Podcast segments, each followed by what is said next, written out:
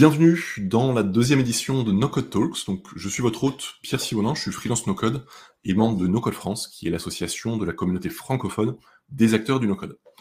Cette émission est en direct sur le Twitch euh, No Code France tous les premiers mercredis du mois et vous pouvez la retrouver en replay sur ma chaîne YouTube Pierre Simonin No Code ou sur toutes les plateformes de streaming sous le nom de No Code Talks avec Pierre Simonin. Aujourd'hui, nous allons parler de diversité et d'inclusion dans le mouvement No Code. Alors, pour les personnes qui nous rejoignent, je précise que le no-code, c'est à la fois un ensemble d'outils et aussi un mouvement qui vise à développer des outils et des applications sans avoir besoin d'écrire de lignes de code informatique, d'où le nom no-code. On entend beaucoup euh, à droite à gauche que le no-code est plus facile et plus accessible euh, que le code et qui permet à de nouveaux profils euh, d'entrer dans le monde du développement informatique. Ce qui est totalement vrai, mais euh, à entendre certains discours, on a parfois l'impression que le no-code serait par nature ouvert à toutes et tous, inclusif, égalitaire. Et ça, euh, malheureusement, on aimerait que ce soit vrai, mais c'est faux. Euh, bah, c'est pas aussi simple. malheureusement, aucun, aucun domaine, aucun sujet, aucun environnement n'est par nature inclusif. et aujourd'hui, on va donc dresser un état des lieux de la diversité et de l'inclusion dans le monde du no-code. On va parler des mécanismes euh, de l'inclusion et de l'exclusion, on abordera les chiffres et les tendances de la communauté no-code, et enfin, on envisagera ensemble les pistes d'action pour faire du no-code un mouvement plus divers et plus inclusif. Et pour en discuter, j'ai le plaisir de recevoir Manon Mercier. Euh, donc Manon est engagée depuis ses études pour la diversité et l'inclusion, elle est diplômée en sociologie et sciences politiques, elle commence sa carrière dans les ressources humaines, dans des postes toujours orientés vers l'inclusion, puis elle tombe dans la marmite du produit et du no-code. Elle se reconvertit en suivant une formation de product builder et product manager chez Maestro. Elle s'y éclate, mais elle est un peu rebutée euh, par le discours ambiant qui dit que le no-code c'est facile, alors que elle, au début, bah, elle a un peu l'impression de galérer. Et aujourd'hui, elle est product builder à impact chez HEC et elle fait son maximum pour concilier au quotidien ces deux missions qui sont s'éclater dans la, dans la création de produits et faire progresser la diversité et l'inclusion dans la tech. Bienvenue Manon. Hello, merci beaucoup. Bonjour à tout le monde et merci beaucoup pour cette présentation. Franchement, tu me pitches mieux que moi-même, je pense. Bah, écoute, ça me, ça me force à connaître mes, mes invités et, je, trouve ça intéressant de, d'avoir le, un regard extérieur d'une personne sur son propre parcours. Carrément. Ça, m'intéresserait que quelqu'un me présente comme ça aussi.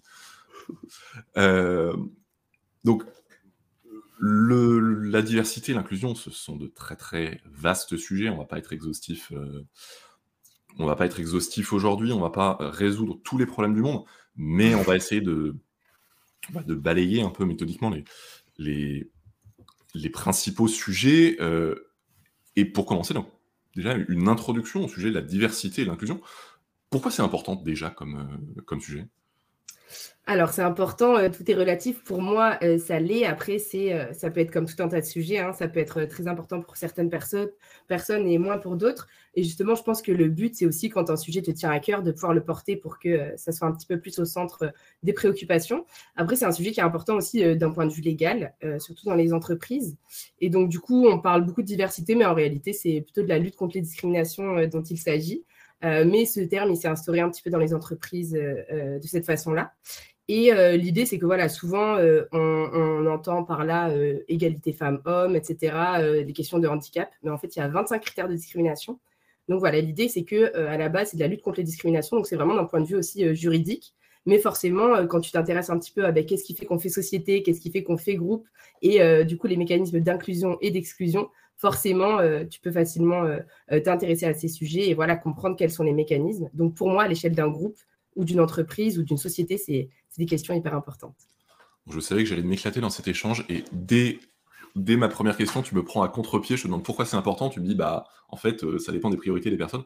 Et, en fait, je, rebondis là-dessus parce que euh, je trouve que c'est un point extrêmement important à garder en tête euh, pour juste comprendre et appréhender les, échanges humains et ces sujets diversité et inclusion, mais, beaucoup d'autres sujets qui est juste que en fait, on a des priorités différentes. Euh, on a des systèmes de valeurs qui font qu'on a des priorités différentes et, euh, qui font que ben, c'est pas tant qu'une personne a raison ou une personne a tort.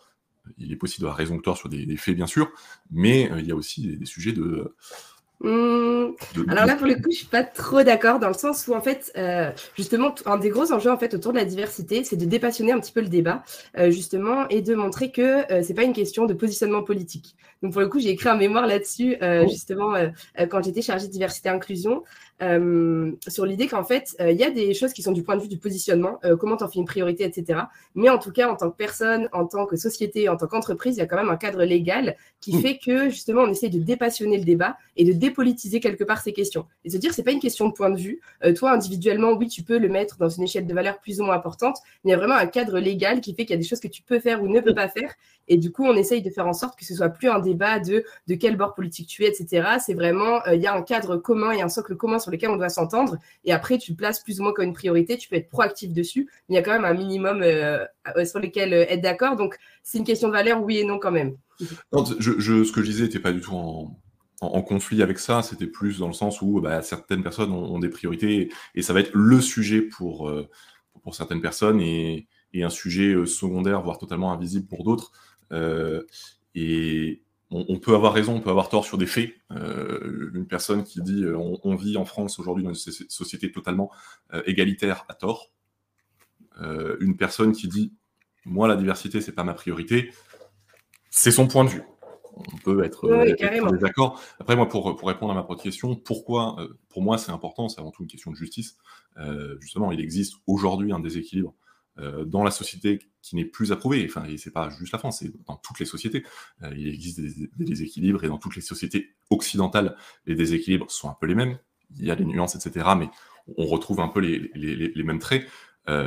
ces déséquilibres vont créer un système de discrimination et, et de privilèges. Et pour moi, c'est juste une évidence de dire ben, on a besoin de plus d'équité, euh, même si euh, à, titre personnel, je fais partie de la catégorie privilégiée sur à peu près tous les sujets. Euh, mais ça ne veut pas dire qu'il ne faut pas, qu'il faut pas s'attaquer au, au, problème et qu'il ne faut pas donner aussi la, la parole à, à, plus de personnes. et donc, on, tu, dis on, a un socle commun pour, pour aborder ces, ces sujets. Ah, Kevin me dit que j'ai des lunettes. Je peux effectivement être discriminé pour ça.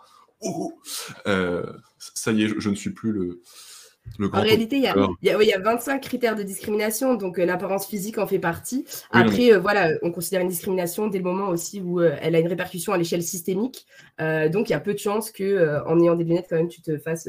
Enfin, ça peut arriver, mais que tu puisses te voir refuser un appartement, un travail et, refuser des droits fondamentaux. Il y, a, il y a peu de chances, mais bon. C'est plus dans la cour de l'école quand tu es petit que, tu te fais un peu embêter des fois. Mais depuis que je n'ai plus 12 ans, euh, ce, n'est pas un, problème dans la vie. Non, enfin, euh, blague à part, effectivement, c'est vraiment des sujets euh, systémiques. et tu disais, on, part d'un socle commun pour aborder ces, sujets. De quoi il est constitué ce socle commun? Comment, enfin, Quels sont vraiment les, points essentiels à comprendre, à garder en tête pour parler de diversité? Et d'inclusion bah, déjà, il y a le cadre légal, en fait, hein, qui est vraiment euh, l'idée que, voilà, il y a toi, en fait, en tant qu'individu, euh, forcément, tu peux pas, euh, c'est interdit de, de commettre certains actes discriminatoires. Mais après, en tant qu'entreprise, c'est vrai que c'est très différent. Tu peux beaucoup moins te permettre de dire, ah, moi, la diversité, c'est pas un sujet, parce que tu vas forcément te faire attraper par le cadre légal. Donc, déjà, il faut bien distinguer l'échelle individuelle et l'échelle sociétale et aussi d'une entreprise. Et le socle commun, bah, ça dépend de quel point de vue euh, tu pars du coup, mais euh, l'idée c'est que tu as quand même voilà une réalité en fait euh, sociologique et statistique qui fait qu'effectivement ça va pas être du relativisme du style chacun pense ce qu'il veut, chacun sa réalité, etc. quand je dis socle commun, c'est que il y a des choses que tu peux faire et ne peux pas faire selon l'échelle à laquelle tu te situes, et il y a des réalités qui sont prouvées et démontrées qui font que on ne vit pas en dehors de la société, tu vois. Donc c'est plus, je parlais plus d'un point de vue statistique et légal. Et euh, quelles sont un peu les, idées reçues euh, sur le sujet qu'on, a envie de démonter là en cinq minutes? Euh, il y a énormément d'idées reçues, mais je pense euh, l'idée reçue, euh, la première vraiment là-dessus, c'est souvent on se dit que c'est si tu as des bonnes intentions, ça suffit. En fait, on est dans une société où voilà, il y a des inégalités, des discriminations qui jouent à l'échelle systémique, donc ça veut dire que c'est vraiment quelque chose qui nous dépasse et il n'y a pas la question de volonté en fait. Quelque part, on s'en fiche un petit peu de savoir est-ce qu'on a voulu, est-ce qu'on n'a pas voulu. si tu fais des actions justement en faveur de la diversité, oui, mais quelles sont tes réelles intentions? Est-ce que tu le fais pour ton image, etc. Au final, j'ai envie de dire, on s'en fiche un petit peu. l'idée, c'est vraiment de se dire voilà, euh, c'est pas une question de bonne volonté et d'intention. On sait que quand même la plupart des personnes, sauf des personnes qui s'avouent euh, euh, voilà ouvertement racistes, sexistes, homophobes, etc.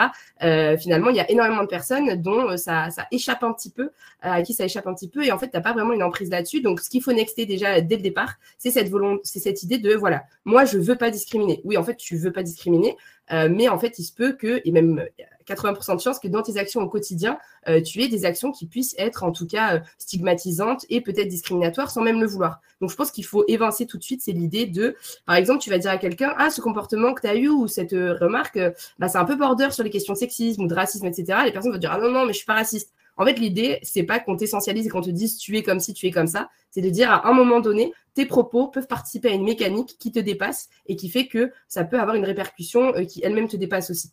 Donc, je pense la première chose, c'est euh, cette question de volonté, pas volonté finalement. Euh, vraiment, c'est euh, ça, ne résout rien au débat et au contraire, ça nous écarte un petit peu du sujet. Donc, je pense que c'est la première chose qu'il faut enlever. Et c'est aussi, en même temps, par rapport à ça, ça va un peu avec la bonne volonté, mais l'idée que finalement, c'est pas un domaine où tu as besoin d'expertise. En fait, comme on se dit que c'est un sujet, c'est une question de point de vue et que personne. Enfin, je, précise, je, précise que c'est un domaine où tu n'as pas besoin d'expertise, ça c'est l'idée reçue. Exactement, exactement. La première idée reçue, ah, c'est que tu n'as pas besoin, enfin, c'est que c'est une question de volonté, en fait. Et du coup, si tu n'es pas intentionnellement euh, discriminant, bah, forcément, tu ne le seras pas dans tes actes. Et l'autre idée reçue, c'est que c'est un domaine où finalement, c'est un peu du bon sens, tu n'as pas besoin d'expertise. Or, euh, tu vois, on s'accordait très bien à se dire, si demain tu veux construire un produit digital, tu vas faire appel à des personnes qui sont un minimum expertes. Tu veux construire une maison, tu vas faire appel à un architecte et des personnes qualifiées. Euh, et on va vraiment reconnaître, je sais pas, demain tu veux être expert comptable, pareil, tu vas pas t'inventer en fait, il faut vraiment se dire, sur les questions de diversité et inclusion, c'est pareil. Et tous les sujets sociétaux en général, euh, on peut faire très, très facilement pire que mieux. Donc souvent, les gens qui viennent avec plein d'intentions et qui se disent, non mais moi, euh, c'est vraiment des sujets que j'adore, mais qui n'ont jamais euh, bossé dessus, en fait, on peut être sûr que ça fera pire que mieux. Donc c'est vraiment les deux choses. Penser qu'on peut se passer d'expertise et du coup de regard d'expert et penser que c'est juste une question d'intention. Bah, écoute, tous mes premiers, tous les premiers points que j'avais notés, euh, tu les as brillamment euh, expliqués, donc je vais pas, je vais pas revenir dessus. Je vais juste euh, illustrer sur cette histoire d'intention, sur le fait que les bonnes intentions, évidemment, ne, suffisent pas, mais peuvent même avoir des effets pervers, en fait, quand, on n'y fait pas gaffe. on va parler un peu plus tard de l'enquête de satisfaction qu'on a faite dans le, dans le Slack No France. et il y a un commentaire euh, sur lequel je suis tombé. Euh, sur les points d'amélioration dans le Slack, il y a une personne qui dit éviter que cela soit toujours les mêmes qui interviennent lorsqu'il y a des questions. Il est parfois difficile de trouver sa place face aux experts. Je prends ça un peu, un peu pour moi. Euh, je suis loin d'être le seul dans ce cas-là, mais je réponds beaucoup aux questions dans le Slack et je le fais pour aider les gens. En fait, il y a des gens qui ont, des problèmes, qui ont des questions et je me dis je vais les aider. Et en fait, en faisant ça, j'exclus des personnes qui se jugent moins expertes et qui euh, et qui du coup se, sont un peu freinés et n'osent pas participer. Euh, comment on, aborde ces sujets-là? Enfin, c'est un, vaste, un vaste sujet, mais euh, même avec les, les, meilleures, les meilleures intentions du monde, on peut mettre, enfin pousser des gens un peu sur le, sur le côté, ça ne veut pas dire qu'il faut, qu'il faut arrêter de tout faire. Euh, Kevin me dit, s'il te plaît, continue de répondre sur le, Slack. Carrément. n'ai pas l'intention de m'arrêter du, jour au lendemain, mais euh, en, en lisant ça, je me suis dit, bah, peut-être qu'en fait, euh, sur les canaux très utilisés, par exemple Airtable, on peut faire un canal Airtable débutant, un canal Airtable avancé, avec des questions qui sont différentes et des gens potentiellement différents qui y répondent, et, qui, et qui permettraient de, à, chacun de trouver son, espace et euh, que si un expert répond un peu trop sur le canal Airtable débutant, on dit bon, écoute, tu vas sur l'avancée, euh, là, tu laisses les gens se faire un peu euh, la main et tu prends juste les questions qui, sont un peu plus que des, questions de débutants. Parce qu'il y en a qui ont aussi des questions très avancées, mais qui manquent de confiance en eux-mêmes et qui imaginent que leurs questions sont forcément radées euh, Après, tu as, d'autres, en fait, euh, enfin, faut se dire que vraiment, tu as d'autres logiques qui se jouent dans le sens où, déjà, le simple fait d'en avoir, avoir conscience, c'est déjà très bien, parce que ça te permettra de te questionner. Faut se dire qu'il n'y a jamais une bonne réponse et une bonne chose à faire. Donc, typiquement, créer plusieurs canaux, ça peut être bien, mais ça peut aussi être se dire, bah, par exemple, comment est-ce que tu peux faire? Tu as vraiment l'action que tu as à l'instant T. Donc, par exemple, le fait que toi, tu répondes et que peut-être quelqu'un de moins qualifié se sentira pas, du coup, euh, la possibilité de répondre. Mais faut se dire que les actions, elles commencent bien en amont parce qu'en fait, tous ces mécanismes qu'on a, c'est en fait des normes sociales qu'on a intégrées, qui vraiment sont construites depuis notre éducation familiale, l'éducation qu'on a reçue à l'école, et tout ce qu'on voit en fait et ce qu'on vit dans la société. Donc, faut se dire que pour aller en amont de ça, il faut aussi faire des actions un petit peu proactives, peut-être par exemple pour se dire, OK, je constate, c'est partir d'un constat, OK, beaucoup d'hommes répondent par exemple, beaucoup de personnes qualifiées, beaucoup de personnes qui sont expertes, et du coup, des personnes moins expertes n'osent pas répondre. C'est aussi se dire, bah, qu'est-ce qu'on peut faire pour en amont euh, aller tacler cette chose-là. Donc, ça peut être très bien se dire, bah, par exemple, essayer de définir aussi une communauté d'expertes euh, au féminin si on trouve que euh, les femmes interviennent moins, mais ça peut être tout un tas d'autres catégories, puisque, comme je dis, il y a 25 critères de discrimination.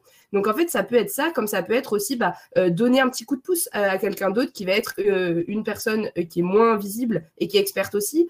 ça peut être aussi, effectivement, créer un canal dédié pour une certaine catégorie de personnes qui vont être débutantes. Enfin, tu peux faire ça par plein, plein, plein d'actions mais il n'y a jamais une voie toute tracée. Mais le simple fait vraiment d'en avoir conscience et de se dire, OK, est-ce que là, je pourrais pas peut-être faire une petite passe décisive à quelqu'un d'autre ou autre C'est déjà en fait euh, une première étape pour essayer de corriger des inégalités.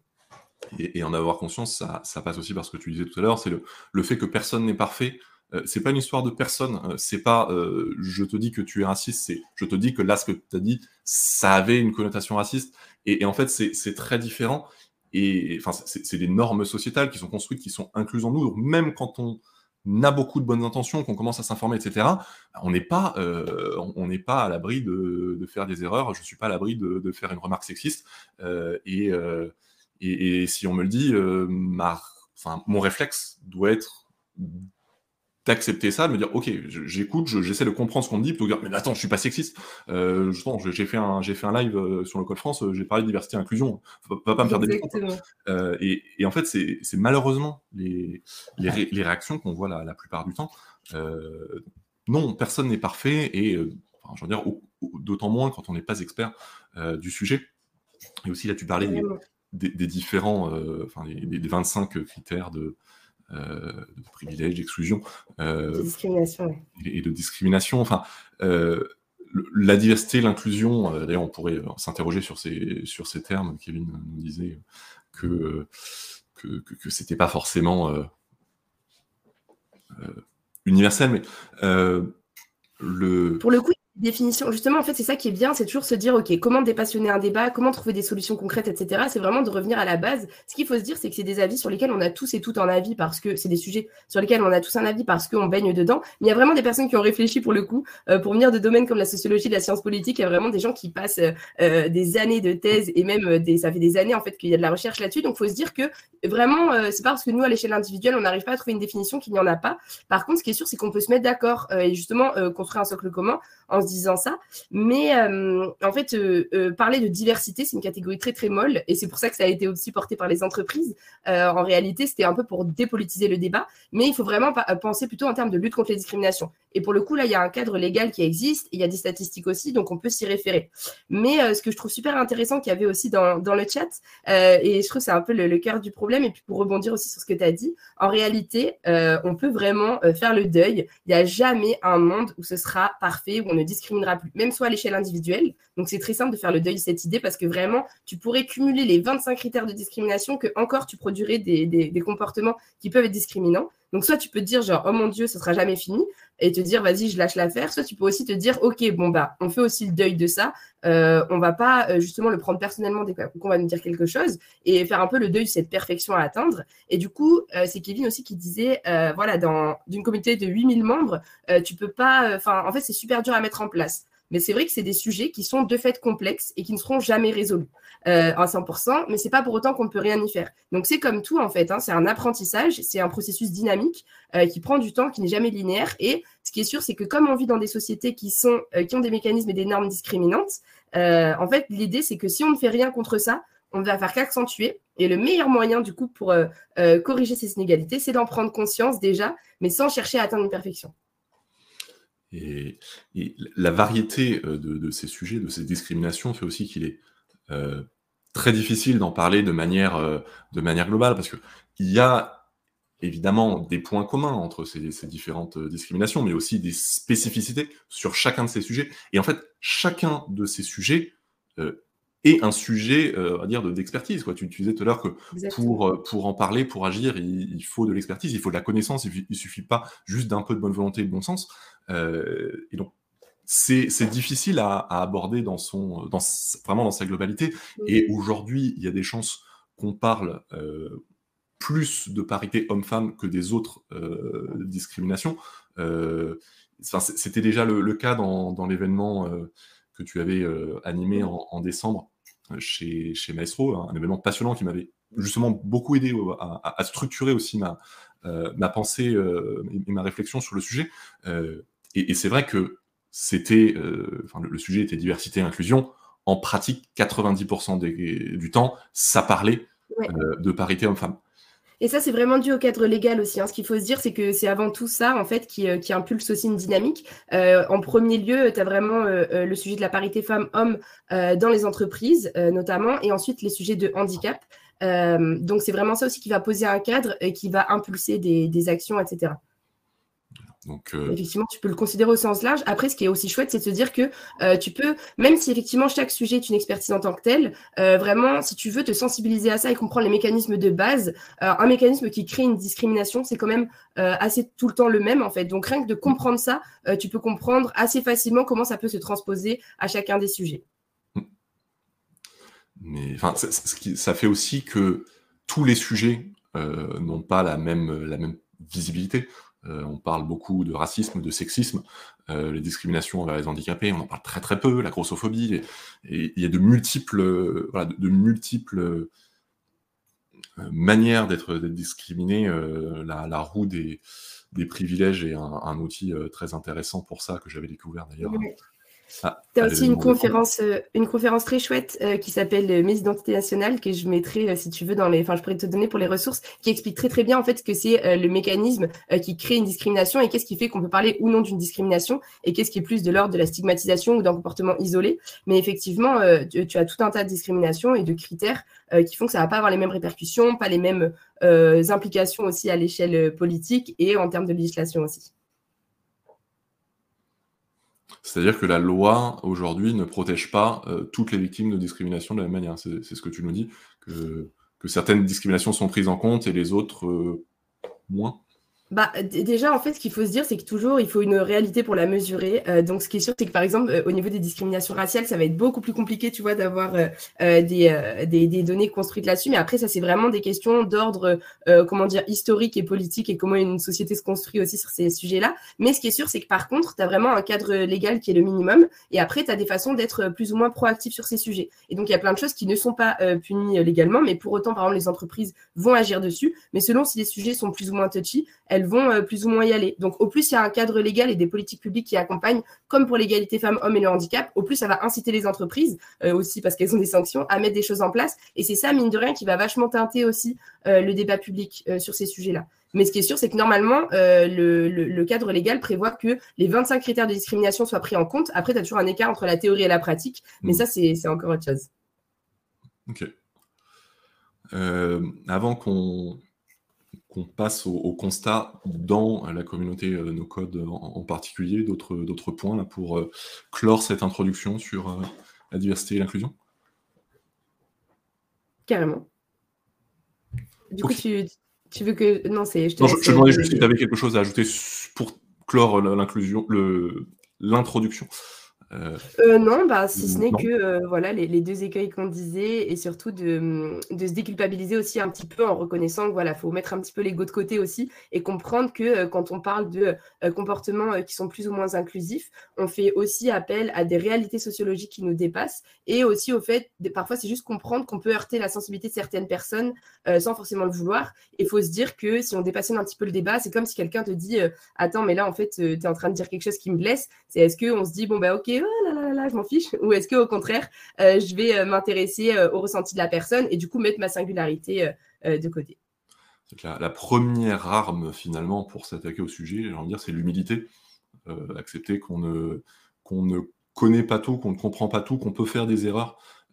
arriver avec ses jugements à la porte-pièce, ses gros sabots et, et ses solutions miracles, ça fait souvent plus de, plus de mal que le bien, même avec toutes les bonnes intentions du monde. Euh, c'est vrai sur le sujet de la diversité et l'inclusion, mais sur tous les autres sujets, c'est une vérité générale, mais euh, c'est vrai que c'est important de garder ça à l'esprit. moi, j'ai dit et pensé un certain nombre de conneries au fil des années avant de, réaliser un certain nombre de choses. Et, et, personne n'a la science infuse. Enfin, c'est intéressant de se dire que une femme n'a pas la science infuse sur le sexisme, par exemple, juste parce que c'est une femme elle a fait l'expérience d'un certain nombre de choses que moi, je ne pourrais qu'imaginer, et, je ne saurais jamais ce que ça veut dire de le vivre. Mais en attendant, euh, pour se faire euh, un, avis et, euh, sur le sujet, se, se, renseigner est, de toute façon indispensable, qui que l'on soit. Et de toute façon, enfin, c'est pas une, c'est pas juste l'affaire des personnes qui sont qui sont discriminées. Carrément, je me permettrais même d'ajouter qu'au final, euh, en fait, il y a plusieurs étapes quand on prend conscience de ces choses-là. Euh, et parfois, il y a un peu une étape aussi où finalement, on va se dire, bah, justement, euh, cette personne, par exemple, est une personne racisée, est une personne en situation de handicap ou autre. on va aussi lui plaquer forcément des, des, discriminations dessus. Alors que parfois, la personne, c'est propre à elle-même aussi de se définir et de dire, est-ce qu'elle se reconnaît déjà dans cette catégorie? Est-ce qu'elle-même a été victime, juge avoir été victime ou non de discrimination? Donc, c'est aussi bien de se dire, en fait, finalement, il y a quelque chose qui est sociétal et qui nous dépasse, mais il y a aussi une affaire d'individu et du coup de ne pas plaquer euh, des suppositions de vécu ou de discrimination sur les personnes parce que ça peut être aussi euh, violent. C'est par exemple pas parce qu'on est une femme qu'on a forcément vécu du sexisme, peut-être qu'on n'en a pas conscience ou qu'on n'en a pas vécu ou qu'on estime ne pas en avoir vécu. Il faut aussi respecter ça euh, et c'est vraiment se dire que voilà, il y a une part aussi de sociétal et une part de singularité là-dedans qu'il faut apprendre aussi à respecter. Et ça va pareil aussi pour les personnes racisées et pour les 25 critères en fait. C'est vrai que c'est une. Moi, ça m'a fait un choc le jour où j'ai réalisé qu'en fait, les, populations euh, justement discriminées sont le plus souvent réduites justement à cette identité euh, de, minorité euh, entre guillemets, parce que les, femmes ne sont pas une minorité, c'est la, moitié ou même un peu plus de la population. mais c'est une minorité dans le sens où, elles sont largement discriminées par rapport aux hommes.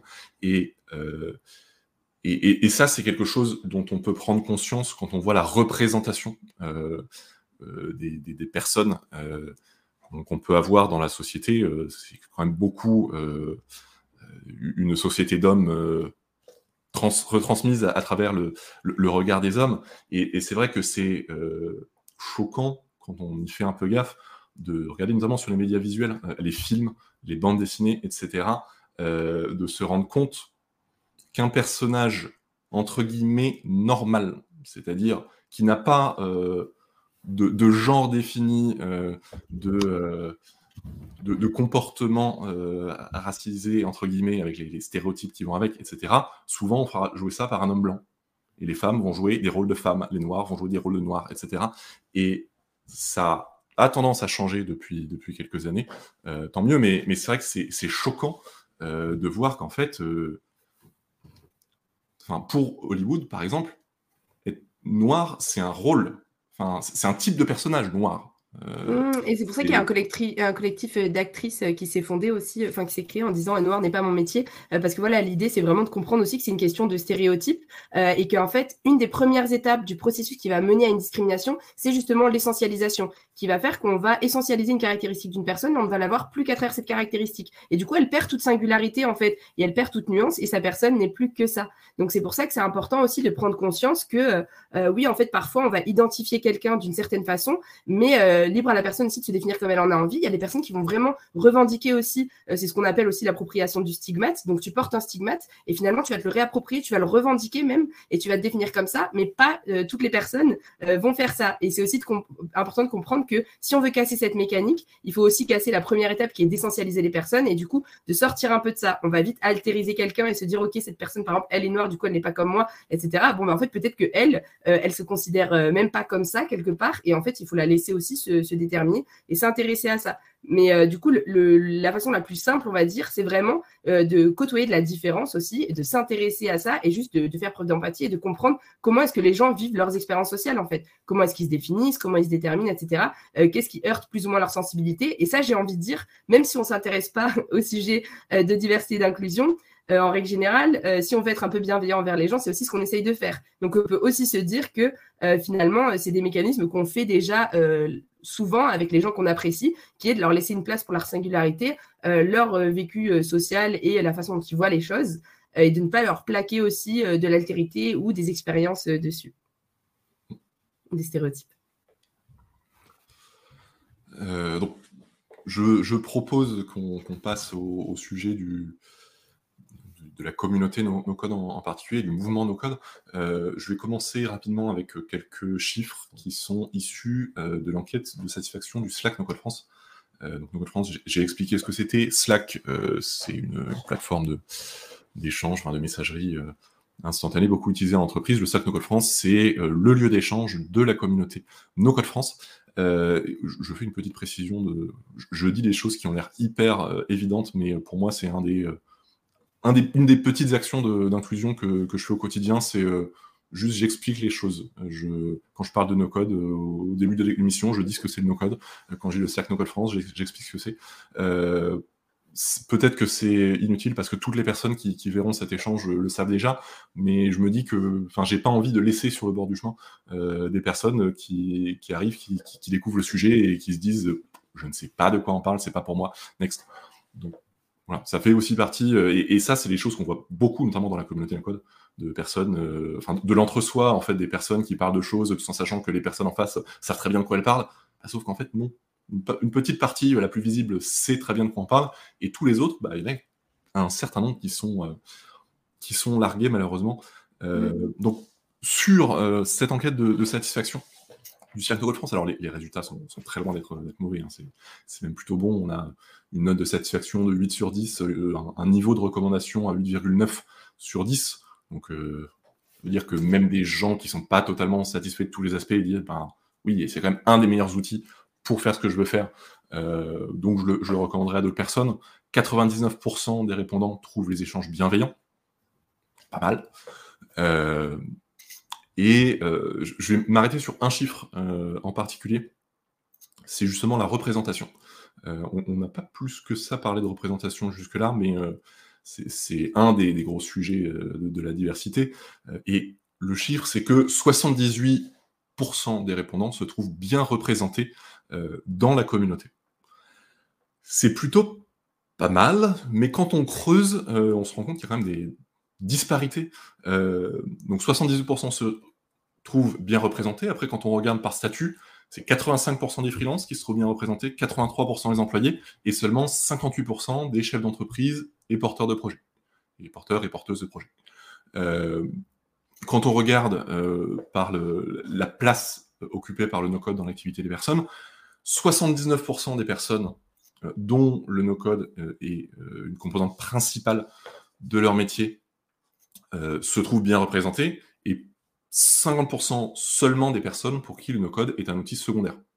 Donc ce no-code qu'on vend comme un outil à la portée de toutes et tous, il est encore par beaucoup perçu comme une affaire de professionnels.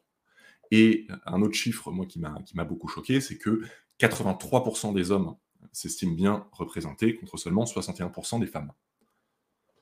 Voilà, donc même dans une communauté où dans l'ensemble, les, voyants euh, sont, plutôt ouverts et les échanges sont bienveillants, etc., on, voit là juste avec une simple, enquête qu'il y a des, points d'amélioration très clairs euh, qui émergent.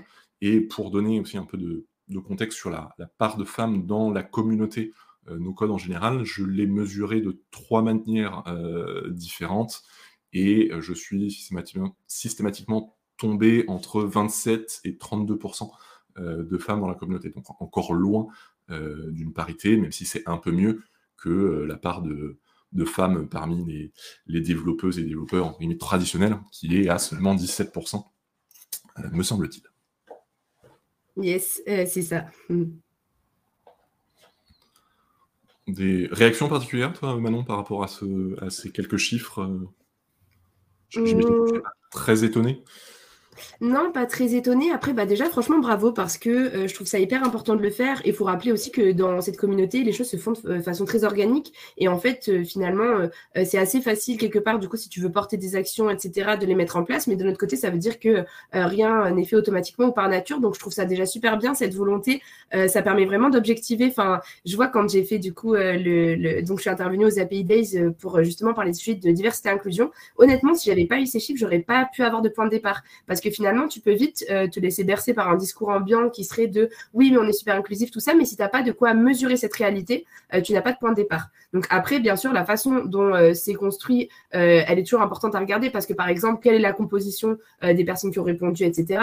Tu vois, c'est important que quand tu parles de représentation, tu dises que ça soit aussi en fonction du statut. Est-ce que tu es freelance? Est-ce que tu es salarié est-ce que tu es euh, euh, chef d'entreprise, par exemple euh, Mais je trouve que c'est vraiment intéressant de pouvoir objectiver une réalité, ne serait-ce déjà que sur les questions de genre. c'est hyper important.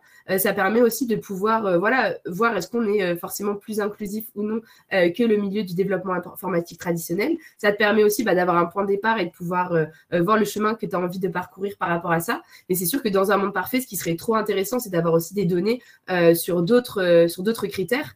Euh, que déjà sur les questions d'égalité femmes-hommes, etc. Enfin, tu vois, moi, j'adorerais euh, avoir euh, des, statistiques aussi sur les sujets, savoir est-ce que voilà le nombre de personnes, par exemple, qui ont des handicaps, qui soient visibles invisibles, est-ce qu'elles se sentent représentées, qu'est-ce que c'est les problèmes qu'elles rencontrent au quotidien, les, personnes, voilà, qui sont, par exemple, qui, je sais pas, sont non binaires sur les questions d'identité de genre ou qui, voilà, ne sont, par exemple transgenre, etc. Euh, je pense que c'est vraiment, euh, ce serait vraiment des choses intéressantes à voir si tu veux aller encore un level au-dessus. Mais je trouve que déjà d'avoir des statistiques là-dessus, euh, ça permet, ça permet vraiment d'avoir un point de départ. Mais c'est vrai que je rêverais qu'on puisse avoir des analyses plus fines, peut-être à l'avenir, pour voir justement sur d'autres critères. comment comment est-ce qu'on est Mais je me souviens que tu avais aussi des, des, statistiques la dernière fois sur justement le niveau de représentation de diplôme. Et ça, je trouvais ça hyper intéressant aussi. Est-ce que euh, là, tu en as encore aussi à nous communiquer là-dessus? Euh, pas, de nouveaux chiffres, mais de, mémoire, il y avait une trentaine, de, enfin, dans la communauté no-code, il y a une trentaine de pourcents de, personnes qui ont une formation euh, en, informatique et 30% également qui ont une formation scientifique. Donc 60% des personnes ont une, formation scientifique ou informatique, qui est quelque chose qui aide quand même pas mal dans, euh, dans, le milieu du no-code et qui est évidemment loin de représenter la, euh, la, répartition qu'on a euh, en réalité dans la société et également sur le niveau d'études. 80% des, no-codeurs ont au moins un bac plus 2 dans la population française, entre, entre 25 et 44 ans, c'est 30% seulement. Donc on, est face à, bah, face à une communauté qui, qui n'est pas purement, euh, purement inclusive, purement représentative de la société française. Et c'est normal, il n'y a aucune raison qu'elle le soit. Euh, et c'est vrai que le, fait déjà de se poser les questions et de se poser la question, d'essayer de mesurer les choses et ensuite d'essayer d'améliorer est, déjà un, bon point de départ parce que c'est vrai qu'on on voit quand même un certain nombre d'entreprises, de, communautés, de mouvements, etc., qui, revendiquent euh, une inclusion ici, tout le monde est, tout le monde est bienvenu, mais sans avoir jamais pris la peine de, s'assurer que c'était le cas, de mesurer quoi que ce soit, etc. Euh, c'est-à-dire que l'inclusion euh, devient une posture où euh, moi je suis pour, c'est bon, ça c'est fait, je passe à la suite. Alors que, ben, comme tu disais, c'est un, sujet extrêmement complexe qui, part effectivement d'un constat de, mesure et, derrière avec des, plans d'action clairs et tout ça alimenté par, par de la recherche et des connaissances sur le sujet. Carrément, et l'idée justement là-dessus, c'est que bon, on, ce qu'on peut comprendre assez facilement, je pense, c'est que euh, s'autoproclamer euh, inclusif, ça n'est pas possible en fait, puisque euh, ça correspond avant tout à des ressentis, à des réalités aussi sociologiques, statistiques, etc. Donc comme c'est pas une question d'intention, se dire je suis inclusif, non, on peut se dire par exemple j'aimerais être inclusif et mettre des actions en place en la matière où je pense déjà le faire, et déjà peut-être c'est bien d'avoir les mesures en tête qu'on essaie de mettre en place pour voir si on l'est réellement. Euh, mais effectivement, euh, avoir une réalité mesurable et quantifiable, c'est un très bon point de départ. Et je trouve que typiquement, moi, c'est les trois chiffres que j'avais retenus le plus sur la part des femmes, la part des personnes qui viennent d'un background plutôt scientifique ou en fait similaire à celui qu'on va trouver dans le développement informatique traditionnel, et la part de personnes qui sont diplômées je trouve que ça permet quand même d'avoir une mesure. Après, ce qui serait vraiment intéressant, je pense, tu vois, à l'avenir, ce serait que les personnes, on puisse leur demander comment est-ce qu'elles se définissent euh, en termes d'identité de genre, euh, en termes de situation de handicap ou non, qu'il soit visible ou non, en termes euh, de, voilà, est-ce que je considère être une personne racisée, etc. Je trouve que c'est des, données qui pourraient être aussi hyper intéressantes à, collecter. Complètement, complètement. J'essaierai de, compléter à l'occasion. déjà, bravo pour, pour tout ce que tu as fait, c'est déjà énorme. Merci, j'essaie de faire ce que, ce que je peux. C'est vrai qu'il y, a un sujet qui me, qui, me tue un peu et qui, et qui, je pense, un, un grand frein justement à cette diversité et, cette inclusion, c'est euh, le, l'autocensure euh, que les, débutants et, nouveaux arrivants se, se mettent, euh, incluant également les débutantes et nouvelles arrivantes, bien sûr. Et enfin, moi, c'est vraiment mon, principal cheval de bataille en, la matière, c'est comment faire en sorte que les personnes qui arrivent se disent ok cette communauté est faite pour moi j'y ai ma place j'ai le droit d'y prendre la parole c'est extrêmement difficile parce que ben, quoi qu'on mette en place, il y, a, toujours des gens qui, se sentent euh, qui se sentent pas légitimes. Et, c'est vrai que c'est rien que ça, c'est un sujet extrêmement extrêmement difficile. On pourrait on pourrait se dire c'est bon, on a mis on a mis en place deux, deux actions en la matière. Maintenant, c'est un problème réglé. Et en fait, en fait, c'est un problème qui sera jamais réglé. C'est toujours euh, ce sera toujours un, enjeu, et même si là, les personnes qui arrivent maintenant, euh, d'une manière ou d'une autre, on arrive à les mettre suffisamment en, confiance pour qu'elles vraiment elles, prennent leur part dans, la communauté, qu'elles osent s'exprimer, etc. Euh, en fait, dans trois mois, euh, tout est recommencé parce que ces personnes-là feront, déjà partie des meubles, elles, auront les codes de la communauté, elles commenceront à faire de l'entre-soi, etc. Les nouveaux arrivants, les nouvelles arrivantes, à ce moment-là, seront tout aussi perdus. Et enfin, c'est vraiment un, travail en, en, permanence et on a parfois un peu l'impression de, de, remplir un, saut percé, mais euh, bon, c'est aussi, euh, aussi essentiel d'avancer sur ces choses. Carrément, mais tu vois, moi je fais le parallèle beaucoup avec le product management. Finalement, si demain tu as envie de construire un produit, tu vas te rendre compte à quel point c'est hyper important que tu définisses une vision, un objectif clair euh, pour que ce soit un petit peu, tu vois, ton étoile du Nord, là où tu veux aller. Euh, tu vas t'équiper aussi de data que tu vas comparer à chaque fois. Euh, par exemple, tu vas avoir deux, trois métriques que tu vas pouvoir comparer pour voir ton évolution. Mais quelque part, c'est aussi gratifiant pour te permettre de voir est-ce que tu avances dans la bonne direction ou non. Est-ce que telle action que tu as mis en place a plutôt fait avancer vers ton objectif ou non. Donc ça montre aussi à quel point tu peux te mettre des jalons dans ton objectif et le fait d'avoir aussi une image euh, très très claire de là où tu veux aller. Typiquement, tu pourrais te dire, bah, faire en sorte que chaque personne qui intègre le Slack euh, se sente euh, légitime à interagir autant en demandant des conseils qu'en en recevant. Bah, mine de rien, ça va être déjà quelque chose de très très clair. Et du coup, tu peux te dire quelles actions je mets en place euh, pour, que, pour que ça arrive. Parce que tu vois, sur les sujets d'autocensure, je trouve qu'il faut faire attention aussi parce que parfois, le discours qu'on retrouve, c'est Allez, bon, bah, du coup, allez-y, les gars. Euh, toutes les personnes qui ne se sentent pas légitimes, c'est bon, là, on sort euh, de ce syndrome de l'imposteur, on y va. Alors que non, en fait, c'est vraiment quelles actions je peux en mettre en place en amont pour que ça n'arrive pas. Mais peut-être que du coup, c'est une bonne transition vers aussi les sujets de, de, la guilde, justement, diversité et inclusion en termes d'actions à mettre en place, etc. Ou il y a peut-être quelque chose que tu voulais aborder avant? Euh, juste un, autre point, mais c'est vrai que ce que tu me, euh, ce que tu me dis me, fait penser à. Euh, c'était Joyce de, de Web qui, qui, réagissait justement à, l'événement de, décembre en, disant bah, c'est vrai qu'au début, enfin, j'ai jamais eu de soucis, j'ai jamais eu de, de frein. donc je me disais, ben, bon, les femmes qui se sentent pas légitimes, etc., sortez-vous un peu les doigts et, et allez-y. Et, et, elle a réalisé ben, au fur et à mesure que, que c'était pas si facile et qu'en fait c'était un, vrai sujet et que c'était un sujet qui demandait des, euh, des, ben, des, actions, des mesures, des mesures précises et, adaptées à chaque situation parce que c'est pas euh, les mêmes, la même recette qu'on va, va appliquer partout. Et, je trouve ça intéressant ces, euh, témoignages aussi parce que ça nous, euh, ça fait comprendre la, d'une part la complexité des sujets, mais aussi le, le nécessaire euh, cheminement qu'on a toutes et tous à faire euh, pour, euh, ben, pour avancer sur ces sujets, pour progresser, pas pour arriver un jour à se dire c'est bon, je maîtrise le sujet, je suis au taquet, mais pour, comme tu dis, vraiment continuer à avancer dans la bonne direction, parce que je ne sais pas si un jour on sera 50% hommes et femmes et, et, également une inclusion pour les personnes non binaires ou transgenres, etc. Mais euh, mais si demain on est à 35 ou 40%, en fait, euh, ben, ce sera une, sacrée avancée et, c'est déjà ça qu'il faut, qu'il faut chercher et célébrer plutôt que la perfection en tout point ou, qui, est difficile. Après, la, seule chose que j'ajouterais sur les, spécificités donc de, de, de, la diversité et l'inclusion dans le, dans le no-code, euh, c'est quelques, quelques points, on va dire, de, de background ou de compétences. Les connaissances en web, en code ou en informatique de manière générale euh, peuvent être un, sujet de discrimination ou du moins d'autocensure ou, ou, tout simplement de, plus grandes barrières à l'entrée.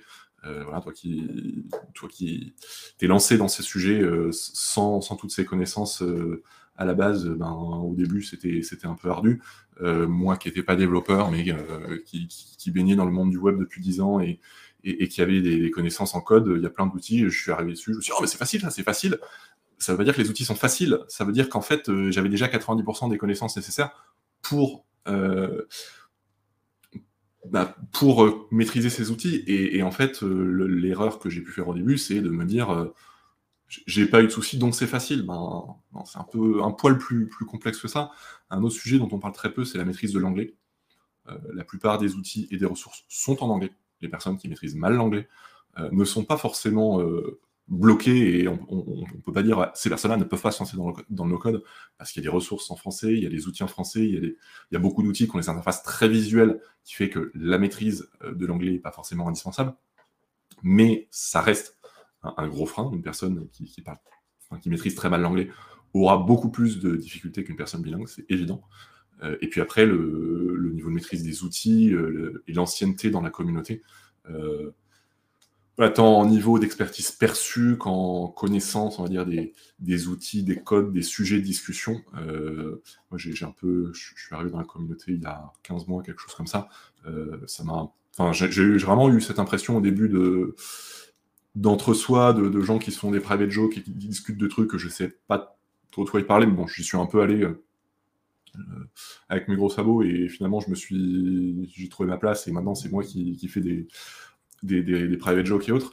Euh, j'essaye de garder un peu ce contrôle. Mais, mais voilà ça fait partie aussi des, des enjeux qu'on a euh, dans le mouvement NoCode et dans la communauté NoCode France en particulier en termes d'inclusion et d'accessibilité pour pour les unes et les uns est-ce que tu as d'autres euh, d'autres points particuliers sur ce constat ou on, passe à l'action? Euh, non, allez, ben, on, peut, passer à l'action, comme ça, ça donnera aussi un petit peu de la visibilité sur qu'est-ce qu'il est possible de faire, etc. Je pense que c'est aussi une partie hyper importante d'avoir des, clés euh, actionnables facilement. Après, je me dis aussi que dans les ressources, on pourra mettre, enfin, je ne sais pas si tu as prévu de mettre des liens vers des ressources qui peuvent servir aussi de base d'apprentissage, etc., pour creuser un petit peu plus les sujets. Ça peut être une... J'ai pas prévu, mais c'est une excellente idée et je le ferai. je vais t'en transmettre, je me le note. Euh, donc on fait quoi? Concrètement, on est arrivé là. Maintenant, on, a l'humilité euh, nécessaire, euh, quelques connaissances pour avancer. On, a fait un état de lieu de la, situation. par quoi on commence? Quels sont les, domaines sur lesquels avancer? Quelles sont les, actions qui pourraient, qui, qui pourraient aider à faire avancer cette, euh, cette communauté no bah, déjà, l'idée, c'est qu'il euh, y a un petit peu euh, tout à faire quelque part. Donc, il n'y a jamais une route toute tracée. Hein. Il y a vraiment, c'est aussi se dire, bah, est-ce qu'on décide de se saisir de certains sujets ou pas, etc.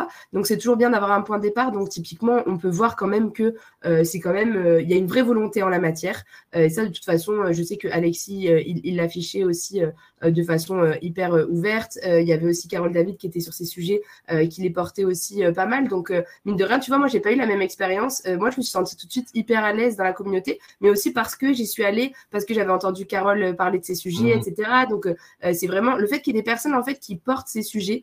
ça te permet aussi de te sentir légitime à y aller. Donc, ne serait-ce que rayonner un petit peu cette, cette idée-là, c'est hyper important euh, parce que euh, un mouvement, il est aussi ce que tu décides d'en faire. Donc, tu as aussi à l'échelle de voilà des fondateurs en fait, euh, qu'est-ce qu'ils décident d'impulser, ça, ça joue énormément. Mais après, tu as aussi bah, les personnes finalement, quelle culture elles vont diffuser en interne. Et ça, pour le coup, c'est chacun, chacune qui peut avoir aussi un rôle là-dessus. Donc, ne serait-ce que déjà se sensibiliser un petit peu soi-même à ces sujets, c'est important. Faire en sorte qu'il y ait une culture un petit peu ambiante où justement on peut se sensibiliser les uns les autres, montrer de la bienveillance, mais aussi de la remise en question. Euh, questionner notre propre pratique, etc. Mais typiquement, euh, je pense qu'il y a un, quelque chose qui est, qui est, vraiment important, qui est de euh, réunir en fait les personnes qui sont motivées à intervenir sur ces sujets. parce que du coup, pour les personnes qui connaissent pas forcément, dans l'association, il y a plusieurs guildes. une fois qu'on est membre de l'association, on peut voilà faire partie, c'est un petit peu comme des groupes qui vont essayer de, si je dis pas de bêtises, de mettre en place des actions, etc. Et moi, typiquement, je quand je suis arrivée, je voulais trop aller dans la guilde de diversité et inclusion parce que bah, forcément, ça me passionnait. Et je me disais, mais waouh, moi, j'adore ces sujets, j'adore le no-code. En fait, il est possible de m'investir. Et je me disais, bah, moi, je me verrais bien euh, m'investir là-dedans, je ne me verrais pas m'investir ailleurs. Donc j'ai intégré la guilde diversité inclusion, etc. Mais au final, c'est vrai que pour l'instant, euh, il n'y a pas énormément de monde dedans et en tout cas, il n'y a, pas énormément de choses qui se font. Et euh, je voudrais aussi faire passer un message aujourd'hui en disant qu'en fait, finalement, s'il y a des personnes qui ont envie de s'investir sur ces sujets, qui se reconnaissent là-dedans, peu importe en fait l'expertise que vous avez, etc., on a vraiment besoin de personnes qui soient motivées euh, pour euh, s'investir sur ces sujets. Ça peut être de plein de façons différentes. Euh, par exemple, toi, tu as mené ce questionnaire et ce sondage aussi, mais ça peut être organiser un événement, ça peut être animer un live sur Twitch, ça, ça peut être énormément de choses, essayer de diffuser un petit peu des bonnes pratiques dans les différents canaux du Slack, etc. Mais c'est vraiment se dire qu'aujourd'hui, on a quand même besoin, je pense, de personnes qui cherchent à s'investir sur ces sujets. Et je sais qu'il y a beaucoup de personnes qui ne se sentent pas forcément légitimes donc ça, c'est une très bonne chose. J'ai envie de dire, c'est le bon point de départ. Euh, moi, je me sentirais jamais légitime 100% à le faire et je pense que c'est assez sain. Euh, mais du coup, on cherche vraiment euh, des personnes qui, qui, auraient envie de s'investir sur ces sujets et qui seraient prêtes, bah voilà, juste à échanger de temps en temps, à se mobiliser et ça peut être de plein de façons différentes. Mais je pense que voilà, il y a un vrai sujet dans la guilde diversité et inclusion euh, on aimerait bien qu'il y ait plus de choses qui se mettent en place, etc. Euh, donc, s'il y a des personnes motivées, n'hésitez pas à, adhérer à l'association et euh, à aller dans le canal de, cette guilde. C'est vraiment très simple et on a vraiment besoin de personnes pour, pour s'investir un petit peu là-dessus. J'en profite pour, euh, pour remercier les, personnes que tu, que tu as rapidement euh, citées, notamment euh, Alexis Kovalenko, et, Stanislas Verjus, donc qui sont les deux piliers, historiques de, de l'association et de la communauté, qui, qui sont très ouverts et volontaires sur, sur ces sujets et qui ont a mis en place la structure pour que, que, ces sujets puissent exister et puissent avancer dans la communauté. Et bien sûr, Carole David, euh, qui faisait partie du premier euh, conseil d'administration de l'association, qui a animé la guide diversité et inclusion pendant un an et, qui, et que j'adore bah, toujours autant écouter sur, sur ces sujets et que j'aurai, si tout va bien, le plaisir de recevoir dans l'émission bientôt. Trop bien. Et, et oui, donc il y, a beaucoup de choses à faire. Euh, je me dis qu'il y a un, point qui peut être, euh, qui peut être intéressant, euh, c'est la transparence aussi. expliquer comment, comment ça fonctionne dans les coulisses, expliquer un peu les, les ressorts derrière telle action, telle, telle décision. ce que j'ai un peu pu observer aussi, c'est que parfois il y a, y a de, la, de la défiance ou, tout simplement de, de, l'autocensure de personnes par méconnaissance de, comment les, les, choses marchent, comment, euh, euh comment, ça, comment ça fonctionne. Euh, voilà, c'est il n'y a pas, personne ne dit qui a le droit d'intervenir sur, euh, sur tel ou tel sujet. C'est les personnes qui veulent prendre la parole prennent la parole. C'est vrai sur Slack, c'est vrai sur ce Twitch. toute personne qui a envie de faire une émission sur le, le no-code peut. C'est aussi simple que ça. Carrément, mais c'est vrai que tu vois, sur Twitch, au final, euh, tu, selon euh, qui tu es, d'où tu viens, quelles sont tes pratiques en termes d'informatique, etc., tu vas beaucoup moins te reconnaître là-dedans. Donc, je pense que ce qui serait important, enfin, moi-même, tu vois, au début, je me disais, mais intervenir sur Twitch, euh, faire un live, oh mon Dieu, c'est pas du tout mon, truc. Et je pense que typiquement, tu vois, ce qui pourrait être vraiment intéressant là-dessus, c'est d'avoir des personnes, justement, qui sont peut-être sous-représentées dans d'autres endroits du Slack, qui fassent partie de la guilde diversité et inclusion, et qui pourraient justement, en fait, porter un regard et se dire, voilà, voilà ce qui pourrait être intéressant de leur point de vue, ce qui ont fait qu'elles, elles se sentent plus, elles se sont senties plus ou moins incluses et qu'est-ce que qu'est-ce qu'on pourrait faire du coup euh, euh, comme action à impulser, etc. Mais je pense que c'est vraiment important que ça vienne des personnes concernées justement. Euh, donc c'est vraiment un petit peu toutes les personnes qui se sentiraient pas légitimes d'intervenir dans d'autres domaines, etc., dans d'autres canaux. Bah, finalement, c'est elles qui sont les plus bienvenues, j'ai envie de dire, dans cette guilde parce que c'est ça qui permettra aussi qu'on laisse la place à, et la parole à d'autres personnes pour qu'on fasse aussi de cette communauté, bah voilà, si on veut vraiment porter ces valeurs-là, etc. Euh, qu'on essaie de mettre des actions en place qui continuent euh, à faire qu'elles soient encore plus inclusives. Et je pense que ça peut être par énormément d'actions différentes. Tu vois, tous les sujets de comment tu onboard quelqu'un dedans euh, dans ce Slack, etc. forcément, si quelqu'un y pense, mais qu'il est déjà, il se sent hyper inclus, il va forcément avoir des angles morts, il va pas réfléchir à certains sujets. Alors que si quelqu'un vient d'arriver, et peut-être aussi qu'elle peut se sentir rejetée sur certains aspects, etc. Elle peut être vraiment d'un regard hyper intéressant. Donc, toutes les actions qui pourraient être mises en place avec ce regard-là sont vraiment euh, d'une grande valeur pour moi, je pense, parce que c'est ce qui fait que ça va retentir ailleurs. Et on a aussi justement le canal qui s'appelle No Code Woman. Donc, c'est super chouette parce que vraiment, euh, les personnes sont hyper actives dessus, etc. Enfin, il y a pas mal de choses qui sont portées, euh, postées. Il y a une, belle communauté qui se crée. Mais c'est vrai que typiquement, ces personnes ne sont pas forcément dans la guide diversité et inclusion. Et ça serait super intéressant que plus y aille parce que ça permettrait aussi de porter d'autres voix et de mettre en place peut-être aussi des actions, quelles qu'elles soient, et euh, aussi de représenter d'autres personnes qui ne sont pas forcément des femmes, mais qui peuvent être plus ou moins euh, exclues ou, euh, ou inclus. Complètement. J'ajoute également que, enfin, comme tu disais, j'encourage tout le monde à, rejoindre l'association et, la guilde et les guildes qui, vous intéresseront. mais indépendamment de ça, si vous avez des retours, si vous avez connu des, des situations euh, voilà, désagréables, etc., si vous avez des idées, euh, tout ça, euh, il y a un compte No Code France sur le Slack No Code France auquel vous pouvez transmettre tout, ça. Il y a toujours une oreille qui, est là. et nous, notre, boulot, c'est aussi d'aider toutes les personnes à, s'exprimer, à, pouvoir se réaliser, à pouvoir faire les choses. Euh, enfin, si, demain euh, vous avez euh, envie de lancer une émission sur Twitch et vous y connaissez rien et, vous n'êtes pas sûr d'être légitime, ben, juste contactez-nous et, on vous aide et, tout va bien se passer. Enfin, on, peut, on peut faire beaucoup de choses. Après, disons que les, bah, un peu par nature, les personnes qui sont visibles et actives dans la communauté euh, commencent à avoir une certaine ancienneté dans la communauté, commencent à avoir une certaine expertise sur leurs outils, etc. Euh, on ne peut pas se mettre à la place non plus d'une personne qui vient d'arriver et qui débute euh, sur, sur les outils. et, et, c'est vrai que donner plus de visibilité aussi par exemple à des débutants, des débutants et des débutantes qui commencent sur un outil. Par exemple, il y avait eu une série de lives faites par par Amandine qui nous disait coucou tout à l'heure, je ne sais pas si, elle est encore là, euh, qui développait une application sur Bubble qu'elle découvrait. Euh, j'ai pas pu regarder, mais euh, ce, que j'ai compris du, principe de l'émission, c'est qu'elle découvrait Bubble en live, elle développait une application coachée par, euh, par une personne qui l'aidait, et, et, je trouve ça vraiment top comme, comme démarche parce que c'est pas un énième expert, je dis bien un expert parce que on doit avoir 90 euh, ou 95% de, streamers qui sont des, hommes, mm. euh, qui vient euh, étaler son expertise et, faire un discours d'expert pour les experts. Mm. Bah, c'est important que, que, des gens un peu de tous horizons parle aussi à des gens de tous horizons.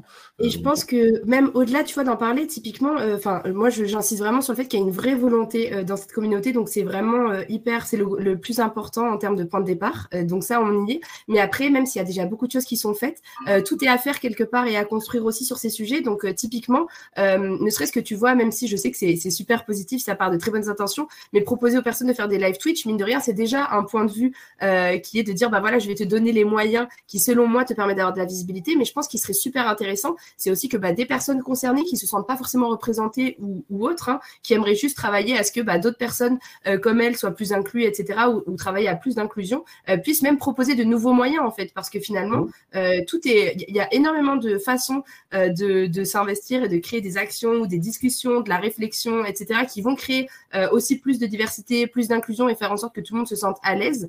donc finalement, énormément de moyens peuvent être mis en place. En fait, il suffit aussi de faire preuve un petit peu de, de, créativité, mais en soi, euh, peut-être que une personne euh, va se, reconnaître dans un certain type d'action auquel bah, nous, on n'aurait pas pensé ou une autre personne n'aurait pas pensé et se dire que justement, tu peux, euh, tu peux impulser différentes actions et ça se résume pas que à, des live Twitch ou autres. Il y a vraiment des, vraies choses à créer et à inventer et ça peut prendre plein de formes différentes, je pense. Euh, donc, moi, j'insiste vraiment sur le fait qu'il y a une, bonne volonté de base qui est vraiment là. Donc, il faut aussi pouvoir en profiter. Et euh, plein de choses sont à créer. Donc, euh, c'est carrément possible d'impulser ces choses sur ces sujets-là. Il y a beaucoup de personnes volontaires aussi. Et je pense qu'on a juste besoin d'un petit peu de structuration. et aussi rappeler que peut-être ça ne demande pas un investissement forcément énorme. des fois, les personnes s'imaginent que s'investir dans une association, c'est quelque chose de hyper fort, etc. ça peut être aussi quelques heures par-ci, par-là, pas forcément quelque chose de, de très régulier, etc. Mais ça peut se faire de plein de façons différentes. Et du coup, la porte est ouverte vraiment à, toutes les personnes qui, qui, souhaiteraient, qui souhaiteraient y participer. Et tout le monde peut se sentir légitime à le faire, d'autant plus si on est une personne qui s'estime sous-représentée dans d'autres canaux, etc. La, la plupart des personnes, d'ailleurs, s'investissent en, principalement en réagissant euh, aux, idées, aux, remarques, etc. Euh, dans, les canaux des guildes, il y a beaucoup de propositions, de questions, etc. Et des personnes qui, viennent répondre, qui viennent donner leur avis euh, sur, le, le sujet, qui ne prendront pas forcément à bras-le-corps un sujet par elles-mêmes, mais qui nous aident à avancer, à, décider, parce que ben, et les personnes qui, font avancer euh, l'association au quotidien. On est une dizaine, mais euh, on, ne sait pas tout, on ne peut pas tout. Et c'est vrai que c'est mm. hyper important d'avoir cette communauté euh, qui parfois donne un coup de main, qui parfois donne juste un avis, etc. Exactement. et c'est ça qui nous, et il faut un petit peu de tout aussi. Donc, euh, ce qu'il faut se dire, c'est que s'il y a des personnes en fait qui sont investies et qui aimeraient faire des choses un peu plus grosses, etc., bah, c'est avec plaisir aussi. Moi, je me suis proposé du coup de reprendre l'animation euh, de la Guilde Diversité et Inclusion euh, parce que Carole, elle avait aussi un peu moins de temps, etc. Et franchement, je serais hyper preneuse si quelqu'un avait envie de la co-animer avec moi ou de proposer des choses, etc.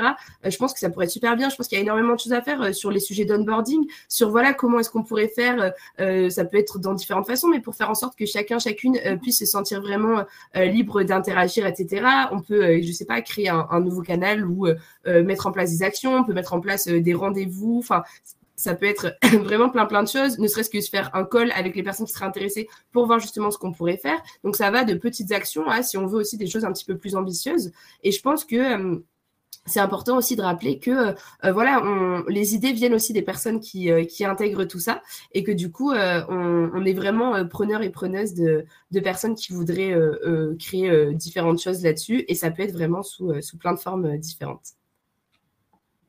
D'ailleurs, un, des principaux modes de fonctionnement de, de la guilde diversité inclusion, ça a été un peu moins vrai ces, ces derniers mois, c'était de une manière de former et d'informer les personnes euh, qui, en faisaient partie, euh, de partager voilà, des articles, des réflexions, etc., euh, pour, et qui derrière vont essaimer et vont, vont porter ces bonnes pratiques dans d'autres guildes au sein de l'association, sur le Slack directement, dans leur activité, etc. C'est-à-dire que la guilde n'avait en elle-même pas beaucoup de projets à, proprement parler, mais former euh, des personnes et, s'assurer que, ces sujets soient visibles et pris en compte euh, un peu à, différents, euh, à différents endroits Carrément, il y a les sujets de, sensibilisation, il y a les sujets de comment est-ce qu'on porte aussi cette voix à l'extérieur pour que des personnes bah, se sentent euh, plus à même aussi de, rejoindre la communauté. Euh, par exemple, s'il y a un sujet qui vous parle en particulier, moi je sais que euh, par exemple les sujets de neuroatypicité, donc c'est vraiment quelque chose qui me, bah, je suis concernée, donc forcément ça me tient à cœur. Et je trouve que sur certains aspects, le no-code et en fait le, la tech en général peuvent être hyper hyper bénéfiques en fait quand tu es concerné par certaines problématiques. Et je trouve que s'il y a des personnes qui seraient intéressées de, de prendre la parole aussi là-dessus, ou juste de voir bah, justement quel lien on peut faire, euh, des recueils d'expériences, etc., pour aussi porter et dire bah, peut-être que des personnes qui sont concernées par ça, euh, ça pourrait être super intéressant pour elles de s'intéresser aux outils no-code et de créer des applications, parce que sur certains points, ça peut matcher, euh, ça peut être, voilà, je sais pas, sur certains aspects, ça m'a permis de gagner en légitimité sur le marché de l'emploi, et peut-être que du coup, si je suis une personne qui est racisée ou qui est une femme dans la tech ou des choses comme ça, bah, me professionnaliser sur les outils no-code, ça a pu m'aider, donc j'ai envie de porter cette voix. Il y a vraiment énormément de sujets à, creuser.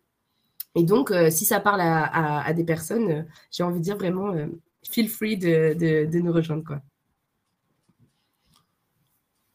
Complètement. après, je... sais aussi que Carole avait mis en place une bibliothèque de ressources. Euh, donc ça, pareil, c'est quelque chose qui peut être super chouette parce qu'il y a quand même pas mal de choses qui ont été créées. Donc ne serait-ce que recenser tout ça aussi. Enfin voilà, je donne des idées aussi pour que les personnes qui peut-être euh, sont en live ou vont écouter ensuite euh, puissent se projeter et se dire, OK, même à mon humble à mesure, enfin à mon humble échelle, etc., je peux aussi participer et sous plein de formes différentes et que la porte est ouverte aussi pour les initiatives. Quoi. Et, en soi, ça c'est déjà un, gros chantier parce que historiquement, à nos codes France, on est, dire, on est bon pour faire, je sais pas, mais en tout cas, on fait des trucs, mais on n'est pas très bon pour, euh, pour communiquer. communiquer sur ce qui est fait, sur ce qui existe, sur comment on fonctionne, etc. Euh, bon, j'en ai pas parlé parce que c'était pas le sujet, mais euh, par exemple le, niveau de connaissance de ce que fait l'association, du, du, système de guide, etc. est, affolant dans, dans l'enquête de satisfaction. Voilà, ça, c'est un point d'amélioration très clair aussi. Mais typiquement, ces, ces ressources-là sur la diversité et l'inclusion, je, je suis à peu près convaincu qu'absolument personne ne les connaît. Euh, peut-être qu'on peut les inclure dans le guide du Slack d'ailleurs. Carrément. A Carrément, surtout que c'est un travail de dingue euh, qu'a fait Carole euh, là-dessus. Donc, en plus, tu vois, c'est des ressources qui peuvent être participatives et tu vois, typiquement, porter des choses comme ça. Aussi, je sais que, typiquement, moi, quand j'ai été invitée pour les API Days pour parler du sujet de diversité et inclusion, Chouba m'a dit il a grave galéré en fait à trouver des personnes qui, qui prenaient la parole aussi là-dessus et il voulait pas juste prendre une personne qui était entre guillemets diverse, juste par principe en se disant que bah, puisque elle est peut-être en minorité dans ce milieu-là, elle va avoir une expertise et une connaissance. Et je pense qu'il y a plein de personnes pourtant qui s'investissent aussi là-dessus. Et maintenant, euh, j'espère ce que j'aimerais, mais j'ai l'impression que dans tous les événements de code qui s'organisent, il y a toujours une petite place qui est laissée quand même pour un sujet sur la diversité et l'inclusion. Ben, ne serait-ce qu'avoir un panel en fait de personnes qui souhaiteraient intervenir là-dessus, ça pourrait être hyper intéressant pour faire rayonner aussi euh, cette vision-là du no-code, etc. Donc, euh, ça pourrait être des choses de chouettes d'essayer d'avoir une veille sur les événements qui se font et de, postuler aussi en, pour avoir des personnes de la communauté qui soient speakers ou speakers pour aussi porter ça. Donc, je pense que recenser aussi toute l'activité qui a été faite, ça peut être chouette.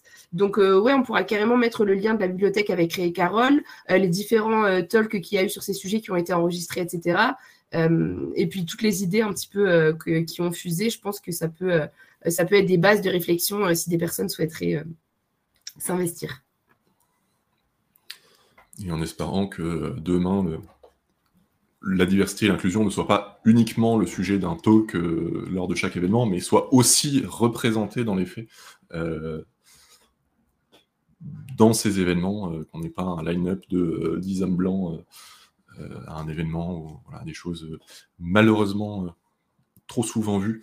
Il y, a beaucoup, beaucoup de choses à faire et, et, qui nécessitent tous des efforts en fait. Euh, disons que si tu, si tu prends des personnes qui sont invitées partout, ben, tu prends des personnes qui sont invitées partout et tu, tu reproduis les mêmes, les mêmes travers. Euh, ça ne se, voit pas encore euh, trop parce que c'est une, une émission qui vient de commencer, mais je, j'alterne chaque mois un homme, une femme. j'essaye de, à mon niveau, de, donner aussi un peu de, visibilité et de, et de représentation, et peut-être que peut-être que j'inviterai euh, une personne qui débute à un moment pour, euh, pour nous parler, enfin de, de, choses. Je ne sais pas exactement, mais, mais c'est vrai que, enfin, il y a, un mécanisme d'invisibilisation qui est naturel et qu'il faut combattre, activement pour, euh, pour avoir des chances d'avoir un peu plus de diversité. De diversité. Puis tu vois, il peut y avoir aussi un espèce de guide de bonne pratique, euh, un petit peu les, choses à faire et à ne pas faire, euh, qui pourrait être quelque chose d'assez simple, enfin sous plein de formes différentes. Euh, si par exemple tu organises un événement, si je sais pas, tu as un organisme de formation, enfin il peut y avoir vraiment énormément de choses faites à destination euh, de la communauté, mais comme euh, diffusé à l'extérieur, etc. Donc, euh, je pense qu'il y a un champ des possibles énorme. Et je doute pas vraiment, enfin, je le sais en plus, hein, il y a énormément de personnes qui, qui sont intéressées par ces sujets, qui montrent de la bonne volonté et qui souhaiteraient s'investir. Donc, je pense que c'est aussi tout le but, enfin, tout l'enjeu d'une communauté, c'est aussi de réussir à, rassembler justement et à fédérer un petit peu les personnes intéressées et réussir à, à, créer des choses. Et là, il y a vraiment cette volonté, cette possibilité. Donc, voilà. On dirait que je milite pour un parti politique, mais c'est aussi pour dire voilà, la porte est grande ouverte et, euh, et voilà. Complètement. Euh, après, il y a un point qui m'avait marqué aussi dans l'événement en décembre, euh, c'est un, certain ras-le-bol et, une, certaine fatigue de la part des intervenantes, que ce soit toujours les mêmes qu'on sollicite sur les sujets et qui doivent porter ça sur, leur, sur leurs épaules. et le, sexisme, bon, bah, t'es une femme, vas-y, tu vas t'en occuper. Euh, le racisme, t'es racisé, écoute, euh, tu sauras mieux faire que moi. Et, et, à un moment, il faut, une volonté que, ce soit l'affaire de toutes et tous. Il faut aussi dédier des personnes, des ressources, du budget, euh, des, des, connaissances, etc. À, ces sujets-là, enfin, on ne peut pas juste se dire, bon, il y a des personnes qui ont l'air motivées, on, on va les laisser faire. Il y a un moment où ça doit être un, mouvement un peu plus général. Carrément, après, euh, ce qui est important, c'est aussi de se dire que ça, fonctionne sur la base du volontariat, donc euh, forcément, on ne va pas forcer des personnes à faire des choses, mais c'est vrai que c'est hyper important que ces pratiques, euh, c'est un peu comme les sujets de non-mixité, etc. C'est bien que ça se fasse dans un premier temps dans une cellule de personnes concernées et motivées, mais le but, c'est que ça se diffuse ensuite vraiment à l'extérieur, parce que c'est vrai que ça peut être très pénible, que ce soit toujours les personnes concernées qui doivent sensibiliser, dire bah non, bah ça c'est pas ok, etc. Et que les autres personnes autour soient aussi conscientes de ces choses-là et, et un regard justement, comment dire, euh, un petit peu à la fois déconstruit, mais à la fois alerte en fait euh, là-dessus. Et je pense que c'est vraiment le but de pratiques comme ça, c'est qu'elles se diffusent au maximum, tout en laissant la parole au premier concerné. Donc c'est sûr que ça fait toujours un petit peu de la gymnastique de l'esprit. Et tout est question aussi toujours de, de nuances, de s'intéresser au vécu des personnes, etc. Mais euh, je pense que c'est important de à la fois laisser les personnes qui souhaitent porter ces sujets, mais faire en sorte que ça se diffuse suffisamment pour que les personnes se sentent incluses sans vraiment s'en rendre compte en fait, parce que souvent quand on est exclu, on s'en rend pas vraiment compte non plus. Donc c'est vraiment important que ça devienne quelque chose qui, euh, qui soit ambiant en fait, que tu peux saisir dans, dans l'atmosphère, et dans l'ambiance que créent les gens et dans les comportements, qui fait que tu vas pas forcément t'en rendre compte, mais tu vas dire ah c'est vrai que dans cette communauté je me suis sentie particulièrement à l'aise. Et ça, ça se fait aussi par une diffusion des pratiques qui est beaucoup plus large. donc c'est vrai que c'est important que ces sujets ne soient pas que adressés aux personnes concernées, mais concernent vraiment tout le monde. Mais je pense qu'il y a vraiment cette volonté euh, de la part du coup de Alexis, Stan et aussi en fait toutes les personnes qui sont euh, euh, dans les guildes et au sein du conseil d'administration de l'association. Donc pour le coup, il y a vraiment ce terreau qui est, très favorable. oui, c'est vrai que c'est en fait tout ça, que ce soit nos, actions. Hein, les, discriminations dont on peut être les auteurs et autrices au quotidien ou, notre ressenti face à telle situation de, discrimination, tout ça reste très largement euh, involontaire et, inconscient.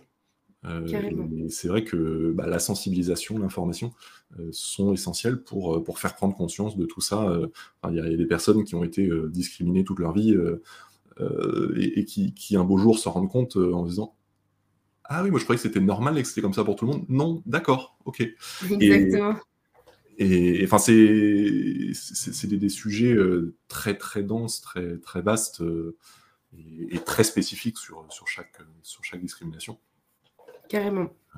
Carrément, mais je pense que l'idée, c'est que voilà, si on se sent concerné par un sujet, on aimerait euh, faire quelque chose, ben c'est déjà une, bonne impulsion. Après, voilà, euh, collectivement, on arrive très vite à se rendre compte est-ce que c'est une fausse bonne idée ou pas en règle générale, euh, parce qu'on a suffisamment de personnes aussi qui sont justement aware, on va dire, sur ces sujets et qui sont alertes, etc., et qui savent aussi un petit peu cadrer. Mais je pense que des impulsions qui viennent de la part de personnes concernées, ça peut être une très bonne chose parce que il y a qu'elles en fait qui peuvent savoir les angles morts que les autres ne voient pas et se dire bah ouais, ça c'est quelque chose qui moi a fait que je me sens hyper euh, donc c'est quelque chose que j'ai vraiment envie de reproduire. Euh, typiquement, moi je sais que bah, en fait, je me suis sentie hyper inclus dans cette communauté, donc forcément, je vais toucher des personnes aussi qui ont plutôt mon profil, donc des personnes très éloignées de la tech, euh, qui sont plutôt des femmes, etc., qui sont sensibles à ces sujets, qui n'ont pas forcément les études qu'il faut euh, pour faire partie de tout ça, etc. Et donc, je vais aussi, euh, par effet ricochet, ramener des personnes comme ça dans la communauté en disant, ben voilà, c'est super bienveillant tout ça. Je vais dire à ces personnes, ben venez, euh, venez au meet-up qui sont organisés chaque, chaque premier mercredi du mois, etc. Donc,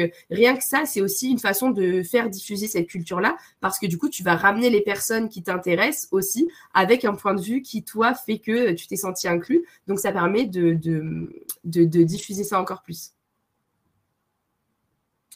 Complètement, complètement.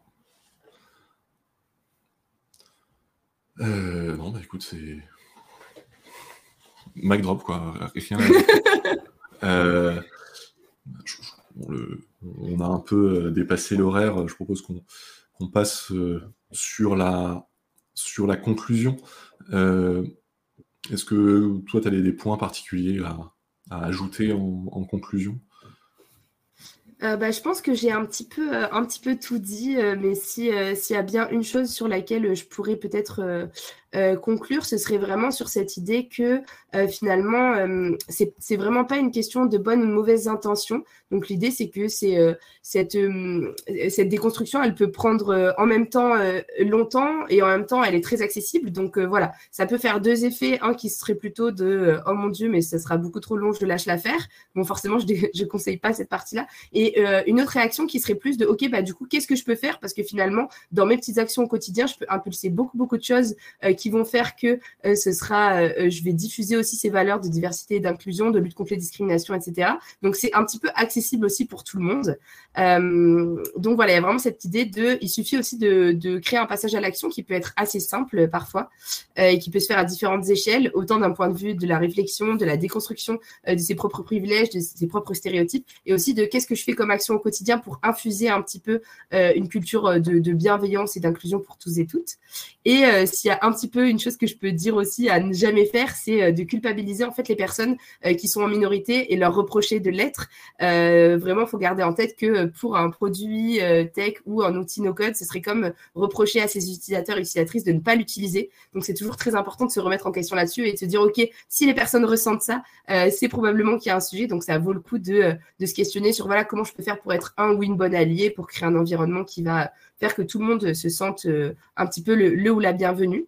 Et je pense que parmi les ressources qu'on va communiquer, bah voilà, n'hésitez pas à regarder un petit peu si vous souhaitez euh, euh, vous informer, avoir des notions de base là-dessus, et tout simplement bah, à essayer d'agir, d'en parler, d'en prendre conscience. Et ça peut se faire vraiment par tout, tout type d'action. Et voilà, nous, on, on, est aussi en demande de personnes qui, qui ont envie de porter ces valeurs et dans la communauté et à l'extérieur, etc. Et là, le gros avantage, je trouve, de cette révolution de nos codes qu'on appelle, c'est que c'est en pleine construction, en fait. Et moi, c'est ça aussi qui m'a fait aller dans ce secteur, c'est de se dire, euh, en fait, je participe à quelque chose qui est en pleine création, qui est encore à taille euh, assez humaine. Enfin, l'échelle est, encore assez petite quand on voit le nombre de personnes euh, créatrices et créateurs d'outils et utilisateurs, utilisatrices. Donc, il y a vraiment moyen de mettre sa pierre à l'édifice, en fait, je trouve, et de, donner, de mettre sa patte dans le développement de tout ça. Donc, c'est vraiment quelque chose qui, d'un point de vue assez humble, est assez atteignable et c'est aussi assez gratifiant. Euh, surtout qu'il y a beaucoup de. Ça, ça, fait vraiment écho dans la communauté parce que, comme je dis, il y a cette vraie volonté euh, de mettre des choses en place. Donc, euh, ça peut être aussi un. J'aime pas dire un terrain de jeu parce que c'est pas un jeu, mais un bon moyen en fait de, de s'investir dans l'association et dans ce mouvement plus général. C'est une très longue conclusion. et aussi, bah, merci beaucoup à toi pour l'invitation et tout, et de porter ces sujets, c'est hyper important, euh, de, que ce soit pas aussi que des, euh, euh, femmes ou des personnes concernées, etc., qui, portent ça. Donc, merci beaucoup, franchement, ça demande de l'humilité et de faire la place pour ça, donc c'est top. Écoute, avec plaisir. moi, je, retiens ce que, tu avais dit la, dernière fois et ce que tu as répété aujourd'hui. c'est le fait que la diversité et l'inclusion, c'est une direction, c'est pas une destination. Ça, moi, c'est vraiment un, point à garder à l'esprit euh, en, permanence. C'est-à-dire que c'est pas possible d'être parfait, c'est pas possible d'être parfait en tant que personne, c'est pas possible d'être parfait en tant qu'organisation. Euh, donc ça, d'un côté, ça libère d'un poids, et, d'un autre côté, ça, oblige un peu d'autocritique, parce que quand on, commence à se reposer sur nos lauriers en disant euh, c'est bon, on, a fait ce qu'il fallait, c'est un problème. ça, veut, ça veut dire aussi que c'est euh, impossible d'être bon élève sans avoir des actions dédiées. Je veux dire, euh, nous, on est bon, on est inclusif. Qu'est-ce que vous faites? Non, mais il n'y a pas besoin, on est des membres sympas, tout ça. Non, ça marche pas comme ça.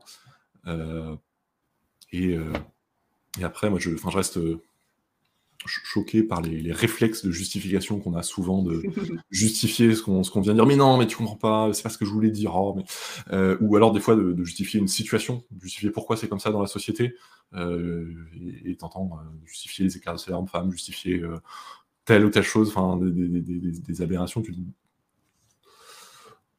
commence par écouter. Ensuite, on discute, mais, mais pas être vraiment dans cette réaction immédiate. Et un truc que j'ai Enfin, une notion euh, qui, bloque beaucoup, euh, j'ai l'impression, c'est la, notion de privilège. Personne ne, veut admettre le privilégié. Euh, et en fait, pour moi, c'est un, une incompréhension de, ce qui est un privilège. C'est-à-dire, être privilégié, c'est pas uniquement être enfant de milliardaire, quoi. C'est plus vaste que ça. Dans tout ce qu'on fait, dans tout ce qu'on entreprend, il y a une part de mérite, une part de privilège, une part de chance. Euh, des fois c'est la chance, des fois c'est la malchance, des fois c'est les privilèges qui nous avantagent, des fois c'est un manque de privilèges qui nous, qui nous tire vers le bas. Euh, des fois on, a bossé à fond, donc beaucoup de, mérite, ou, des fois non pas du tout, mais c'est juste de la chance. Et, enfin, il y a toujours un mélange de ça, donc dire non mais moi j'ai pas de privilèges, tout est dû à la sueur de mon front, c'est forcément faux. donc faut remettre ça dans un contexte plus global, la roue des privilèges, encore une fois, aide, aide beaucoup à, à, bien comprendre un peu euh, tous ces, ces ressorts-là. Euh. Euh, ça, m'avait beaucoup aidé de, prendre ce, recul-là et de dire, ben ouais, mais en fait, je suis, je suis privilégié par, par bien les AP. Euh, mes parents sont pas riches, mais, mais j'ai grandi dans une famille stable. mes parents ont pu me payer mes études. J'ai pas dû bosser à côté. Oui, j'ai intégré une grande école et j'ai beaucoup bossé et, j'ai du mérite. Mais ça veut pas dire que j'ai pas eu de privilèges qui font que c'était quand même plus facile pour moi que pour d'autres. et ou, simplement que d'autres personnes ne, ne, savaient même pas que ça existait, que c'était euh, entre guillemets la voie royale en France. Euh, c'est important et quand on est à justifier que non, non, mais euh, moi de toute façon personne m'a jamais rien donné, j'ai bossé, etc. Bon, c'est le signe aussi qu'on manque un peu de un peu de recul. voilà, je m'étends, je m'étends. Un, un, mot de la fin, bah non, si ce n'est juste euh, merci euh, beaucoup à tous et toutes bah, déjà de vous intéresser à ces sujets, euh, d'avoir soit participé au live, soit pour les personnes qui vont écouter le, podcast, n'hésitez pas à diffuser aussi ça et à, vous imprégner de quelques, quelques, quelques billes et, diffuser ça autour de vous. C'est hyper important et ça fait la différence. Et merci beaucoup aussi Pierre pour l'invitation. J'étais hyper, hyper honorée. Donc, en plus, c'est la deuxième, donc je suis vraiment super contente. Avec grand plaisir pour tout te dire, euh, je voulais traiter de ça comme, comme deuxième sujet euh, et j'avais pensé initialement à Carole et, j'ai vu ton, ton intervention en décembre. Je suis, j'ai envie d'en discuter avec toi, Carole. Je trouverais plein de sujets euh, pour discuter avec elle. j'ai discuté déjà beaucoup de diversité et inclusion avec elle, donc ça, me fera d'autant plus plaisir de discuter de nouveaux sujets avec elle. et, merci pour, pour tes, lumières et ton, ton engagement sur, euh, sur le sujet? Est-ce que tu as une actualité à partager? Est-ce qu'on peut euh, te suivre euh, Où est-ce qu'on peut te suivre si on veut en savoir plus?